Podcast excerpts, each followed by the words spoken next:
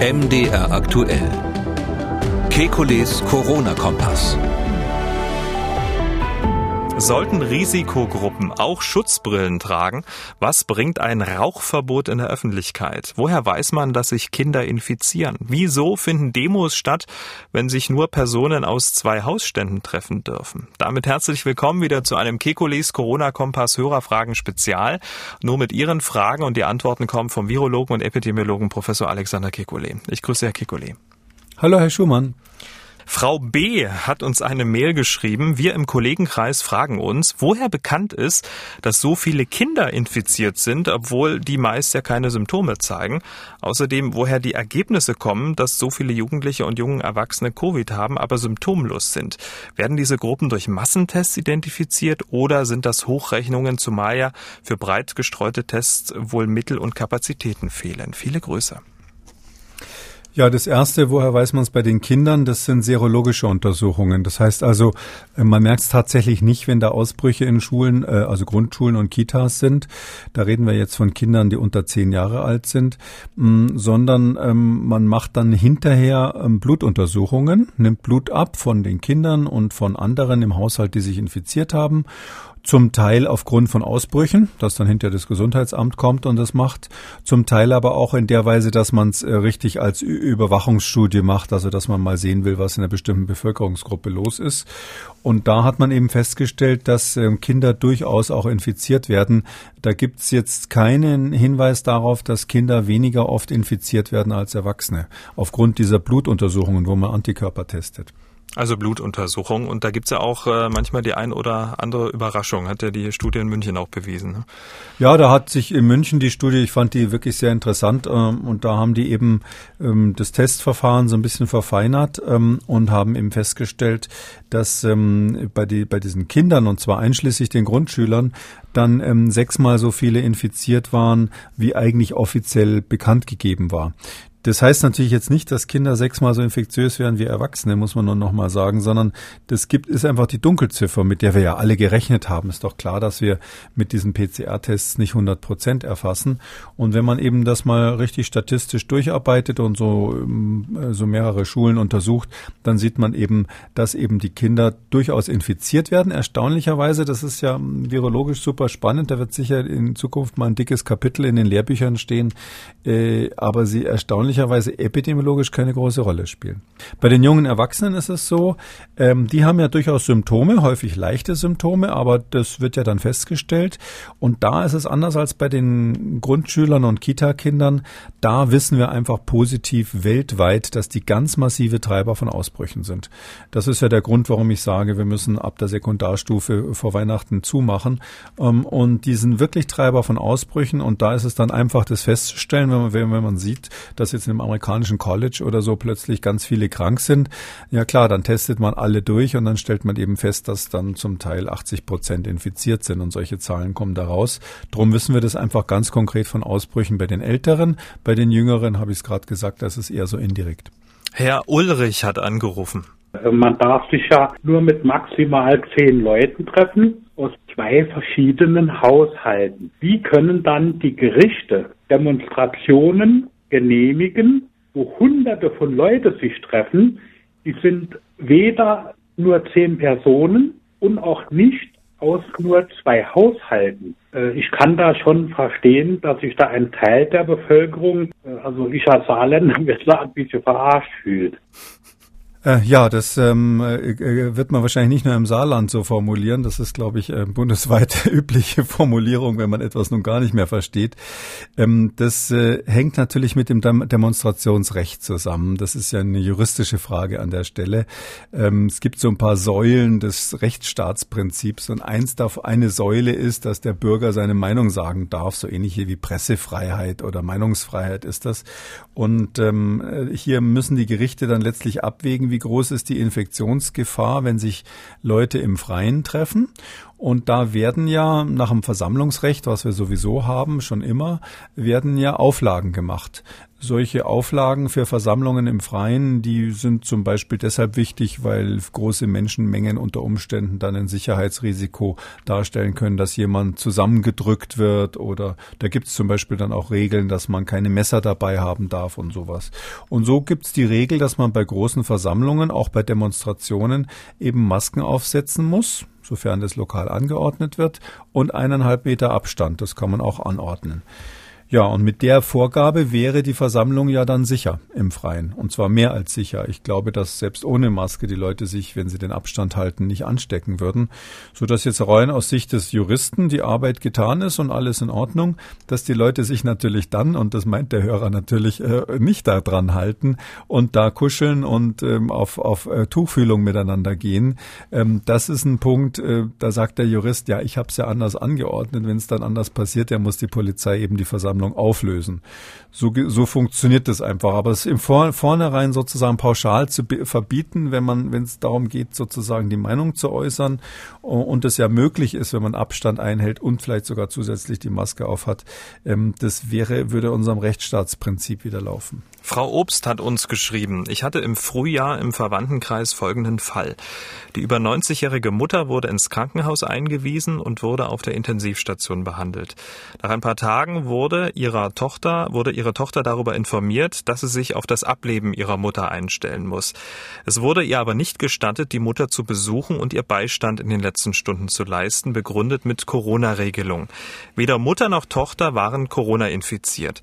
Erst ein Anruf bei einer höheren Instanz Instanz ermöglichte es der Tochter, die Mutter in den letzten Lebensstunden zu begleiten. Wie schätzen Sie aus Virologensicht eine solche Situation ein? Gibt es für derartige Situationen rechtliche Rahmenbedingungen? Welche Optionen haben Angehörige in einer solchen Konfliktsituation? Viele Grüße, Frau Obst.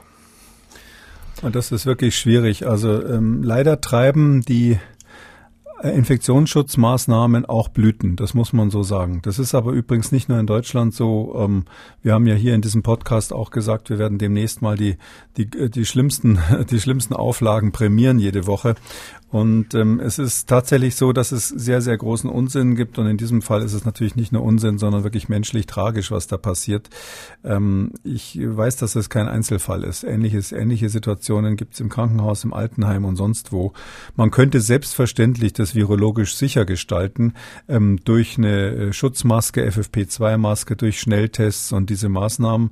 Und am Ende des Tages ist es ja auch so ein bisschen eine Privatentscheidung, wenn jetzt ein Familienangehöriger im Sterben liegt den zu infizieren ist ja nun völlig ungefährlich. Also das, das würde ich mal sagen, äh, soll nicht zynisch klingen, aber das wäre ja irrelevant, jemanden, der im Sterben liegt, zu infizieren. Und andersrum meine ich, muss das ein jüngerer Mensch dann auch sagen können, das nehme ich jetzt in Kauf dafür, dass ich mich von meiner Mutter zum Beispiel verabschieden kann. Diese, dieses Risiko. So dass ich sagen würde, wenn man jemanden ins Krankenhaus hineinlässt mit einer FFP2-Maske, in dem Fall ausdrücklich ohne Ausatmenventil und dann quasi, ähm, ohne dass er irgendwas anfasst, ähm, in einer Art Bubble dann zu dem Krankenzimmer bringt, wo der Angehörige ist. Ähm, und dort sich verabschieden lässt und dann dafür sorgt, dass der auf dem Rückweg auch nicht Kontakt zu anderen Patienten hat oder irgendwelche Türklinken anfasst, dann ist das infektiologisch absolut sicher. Und ich finde es eigentlich schade, dass es da noch keine Präzedenzurteile gibt. Aber das liegt eben daran, dass jedes Gericht einen anderen Sachverständigen hat.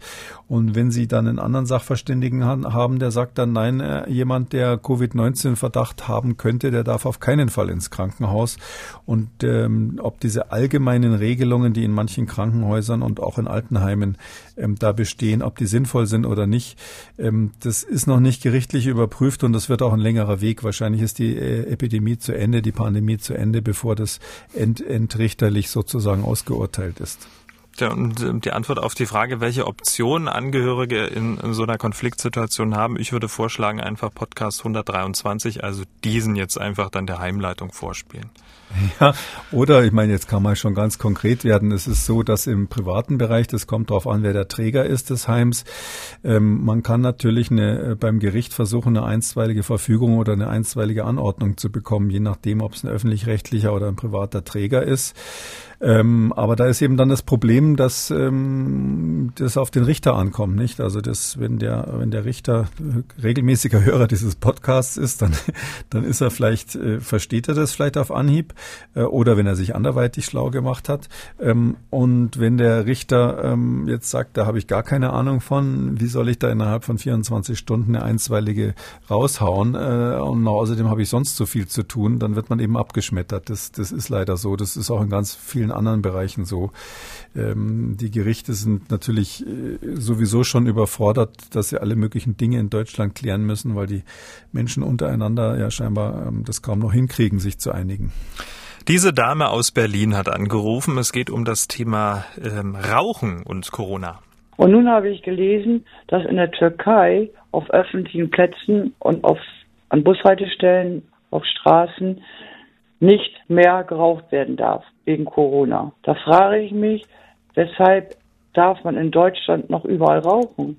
Und die anschließende Frage, ist es überhaupt sinnvoll? Also Rauchen ist nicht sinnvoll.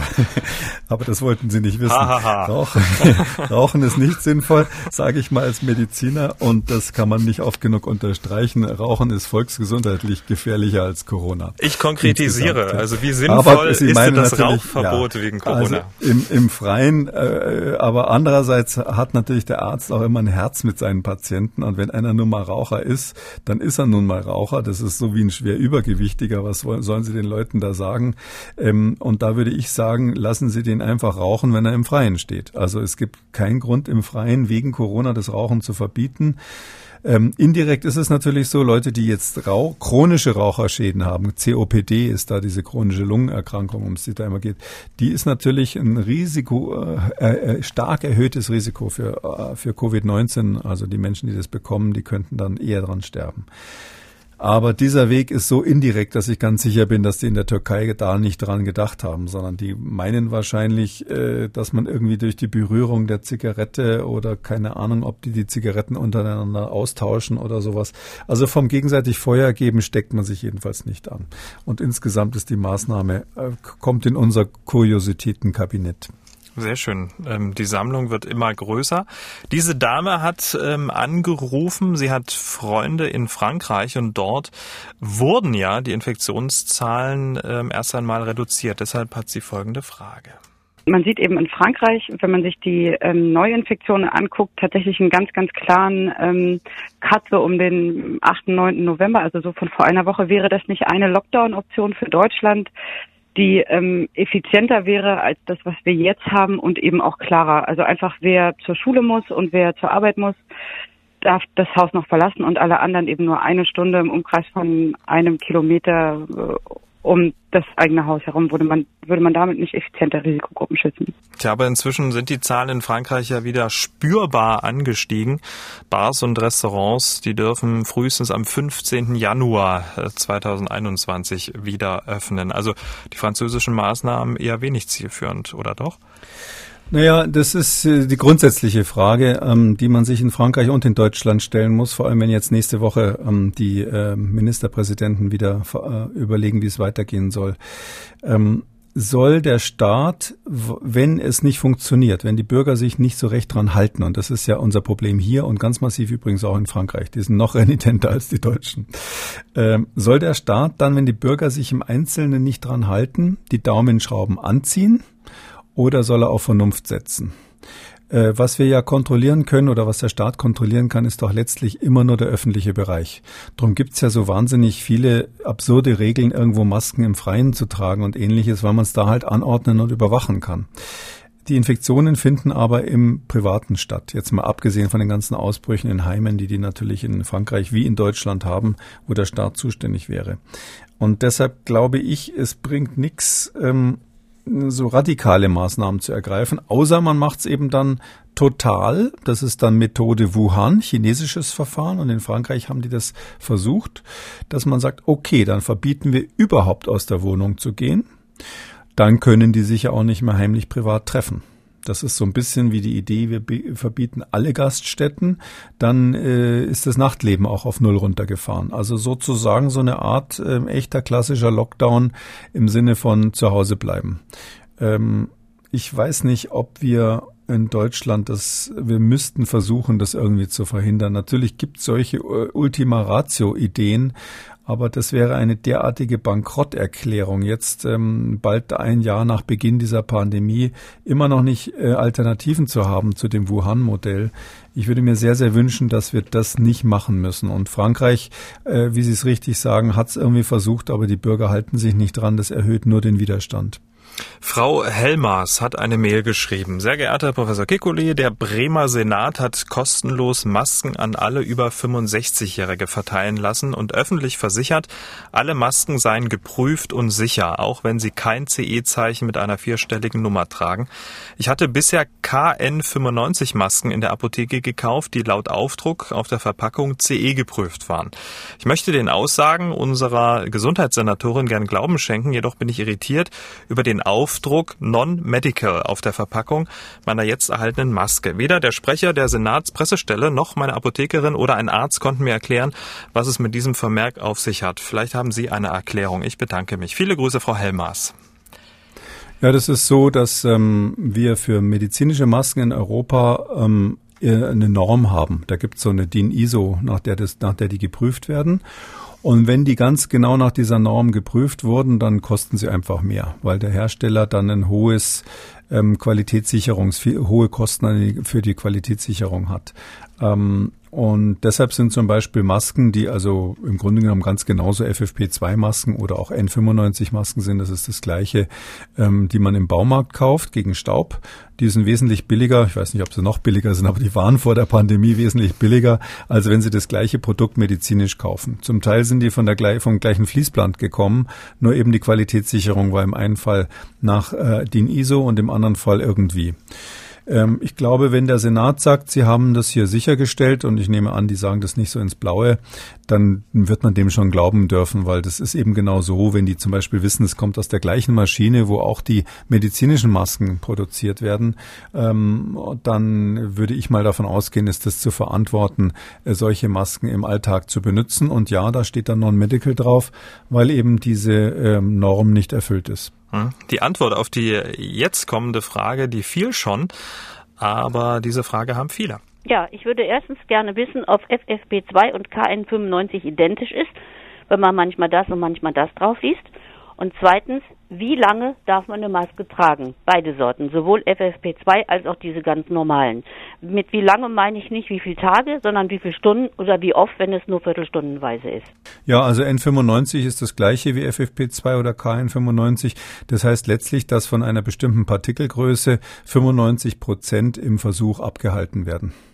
Und die FFP3-Maske geht dann, glaube ich, 99 Prozent. Das heißt also, das sind so ähm, Standards, mit denen das getestet wird. Da nimmt man Partikel einer ganz bestimmten Größe und guckt einfach, wie viel geht da durch, wie viel wird da abgehalten, typischerweise. Ähm, daher ist es die gleiche Maske. Ähm, international sagt man N95 und in Europa ist FFP2 das, der Standard. Ähm, und das andere ist die Frage, wie lang kann ich eine Maske tragen? Ja, da muss man ein bisschen unterscheiden. Also die, die echte filtrierende Maske, Masken sind, eben diese FFP-Masken, da ist es so, dass die, wenn man die eine Weile trägt, dicht werden, weil einfach die Partikel da drin hängen bleiben in diesem engen Gewebe. Und das merkt man dann, dass die durch Feuchtigkeit oder auch durch trockene Partikel im Laufe der Zeit immer schwergängiger werden. Da gibt es dann zwei verschiedene Effekte. Das eine ist, dass es mit dem Atmen unangenehmer wird. Äh, und das andere ist, dass ähm, man merkt, dass zunehmend vor allem beim Ausatmen die Luft nicht mehr durch die Maske rausgeht, sondern so an der Backe oder, oder neben der Nase vorbei ähm, quasi an, neben die Maske bläst. In dem Moment, äh, wo man merkt, dass man atmet quasi teilweise an der Maske vorbei oder man kann nicht mehr richtig schnaufen damit, in dem Moment muss man die Maske wechseln. Also bei mir persönlich kann ich sagen, so eine FFP2-Maske, ja, nach ähm, 12 bis 24 Stunden irgendwo in dem Bereich kann man die tragen äh, insgesamt. Dann ist, ist bei mir jedenfalls Schluss. Dann merke ich, dass ich mit denen nicht mehr richtig atmen kann. Das andere ist dieser normale Mund-Nasenschutz, also das, was man so gemeinhin als OP-Maske bezeichnet. Ähm, da ist es so, ähm, die kann man im Prinzip beliebig lang tragen, weil da bleibt nicht so viel Zeug hängen. Die wird keiner so schmutzig kriegen, dass man nicht mehr durchatmen kann. Da ist es dann eher ein hygienisches Thema, weil man ja beim Ausatmen ständig auch auch kleine Speichelpartikel hat, die dran hängen bleiben, so dass die Maske irgendwann mal unappetitlich wird. Und alle Masken müssen natürlich gewechselt werden, wenn sie, wenn sie feucht sind. Das ist ganz klar. So dass ich sagen würde, eine OP-Maske kann man auf jeden Fall auch einen ganzen Tag oder zwei Tage tragen. Und danach, wenn man will, natürlich auch waschen. Wenn man nicht genug hat, kann man die, kann man die waschen. Und medizinisch gibt es keine Begrenzung. Also das muss man selber sehen, wann man dann anfängt, Pickel davon zu kriegen oder, oder Luftnot oder sonst was. Äh, ehrlich gesagt, Ärzte im Krankenhaus, die können sich da nicht beschweren, die müssen das zum Teil den ganzen Dienst über anhaben und da ist man, ist man Kummer gewöhnt mit der Maske. Ich fürchte, das wird in der allgemeinen Bevölkerung auch so sein, dass wir uns ein bisschen dran gewöhnen müssen. Herr Ritz hat geschrieben, sehr geehrter Herr Kikoli, im Krankenhaus und in Pflegeeinrichtungen gibt es gelegentlich auf Videos zu sehen, dass Ärzte und Personal bei der Betreuung von Patienten nicht nur Gesichtsmasken tragen, sondern überdies auch Schutzbrillen. Dazu zwei Fragen. Erstens, was weiß oder vermutete man über die Übertragung des Virus SARS-CoV-2 äh, über die Augen? Und ist es daher für jemanden aus der Risikogruppe, dem Sie mittlerweile auch schon bei Einkäufen FFP2-Masken empfohlen haben, zusätzlich zu empfehlen, auch die Augen gegen das Übertragungsrisiko zu schützen? Vielen Dank für Ihre Antwort. Viele Grüße, Herr Ritz. Ähm, dieser zusätzliche Schutz der Augen für eine Risikogruppe Gruppe so im Alltag, ja, beim Einkauf zum Beispiel, das würde ich jetzt nicht für notwendig erachten. Ich weiß, dass das manche machen. Man sieht manchmal tatsächlich ältere Herrschaften beim Einkaufen, die zusätzlich zur Maske noch ein Gesichtsschild tragen. Ähm, warum braucht man das dort nicht und warum braucht man es im Krankenhaus? Im Krankenhaus hat man ja so Prozeduren mit dem Patienten, wo wirklich äh, das Virus einem ins Gesicht gesprüht wird, regelrecht. Ich sag mal zum Beispiel, wenn man ähm, bei so einem Beatmungsgerät äh, die Schläuche sauber macht oder so, wenn Sie da diesen Sauger rausziehen, dann kommt Ihnen eine Ladung äh, Sekret quasi entgegengesprüht. Das verteilt sich im Raum und das kriegt man auch sozusagen direkt ab. Äh, da ist es so, dass wir davon ausgehen, dass ein Treffer auf den Schleimhäuten der Augen zur Infektion führen könnte. Meines Wissens ist es, obwohl diese Pandemie ja nun schon länger besteht, noch nicht eins zu eins wirklich klar bewiesen worden. Aber wir kennen das von so vielen anderen Viren, dass die auch über die Augenschleimhaut ähm, eindringen können, dass das unsere Arbeitshypothese ist, dass es hier auch so ist. Ich weiß nicht, ob es äh, endgültig bewiesen wurde. Ich habe zumindest keine Studie gesehen. Ähm, ähnlicher Effekt ist, wenn man das kennt vom Zahnarzt. Ja, der, der bohrt da mit seiner Turbine und wie wir alle wissen, ist das ein wassergekühlter Bohrer und die Assistentin saugt zwar das überflüssige Wasser Wasser ab, aber es gibt doch immer so einen Sprühnebel, der da entsteht.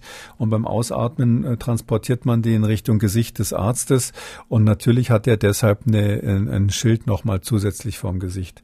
In so eine Situation begibt sich ja kein normaler äh, Risiko, keine normale Risikoperson.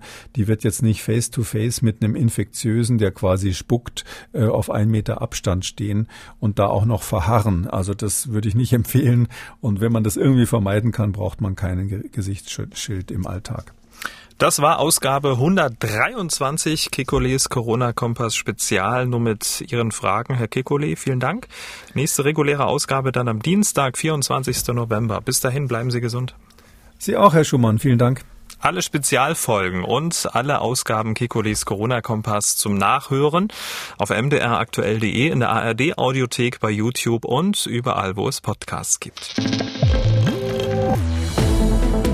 MDR aktuell. Kekules Corona-Kompass.